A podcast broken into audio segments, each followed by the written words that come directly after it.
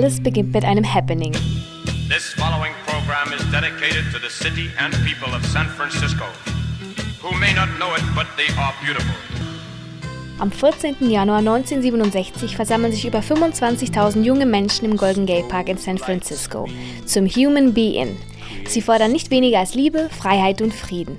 Der Psychologe und LSD-Guru Timothy Leary prägt an diesem Tag das Motto der Hippie-Kultur. Turn on, tune in, and drop out. Turn dich an, sei dabei, steig aus.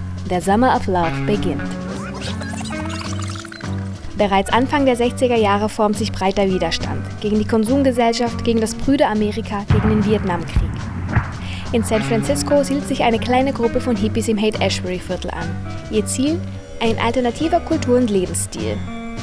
Sie kommen aus gutem Hause, sind meist weiß, zwischen 17 und 25 und nennen sich selbst Blumenkinder oder Love Generation.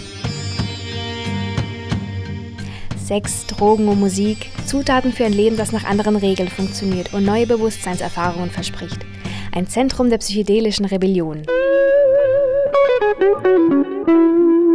Und dann kommt der Juni 1967, das Monterey Festival. Das erste Rockfestival der Welt bietet den Höhepunkt des Summer of Love. Musiker wie Janis Joplin und Jimi Hendrix werden über Nacht zu Stars. Über 200.000 Leute feiern. Die ekstatische Musik ist so revolutionär wie die aufkeimenden Ideale.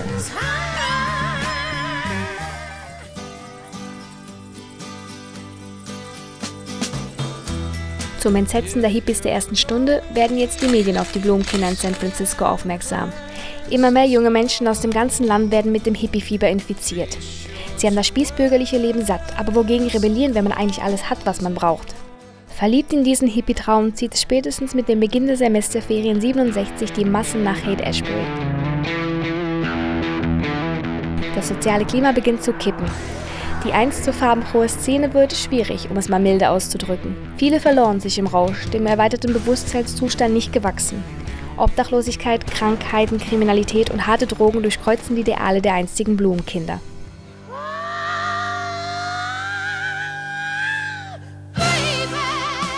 Als Folge erklären im Oktober 67 einige hundert Hippies den Sommer der Liebe für beendet. The dreamy bohemia of Haight-Ashbury will be destroyed by thrill-seekers, tourists and commercial exploit. Die Hippie-Kultur, als lebensgroße Puppe in einem Sarg symbolisch zu Grabe getragen, getötet durch Kommerz und Medien, Ironie des Schicksals.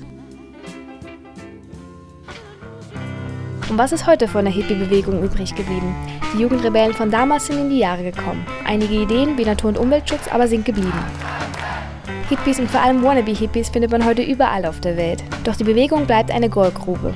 Partycampen, Stoffbeuteln, Fehler im Haar, Festivalkultur. Selbst der Begriff Summer of Love wurde patentiert. Aber hey, was soll's. Hippies wollten die Welt verändern. Viele wollen es noch immer und vielleicht hat sie es nötiger denn je.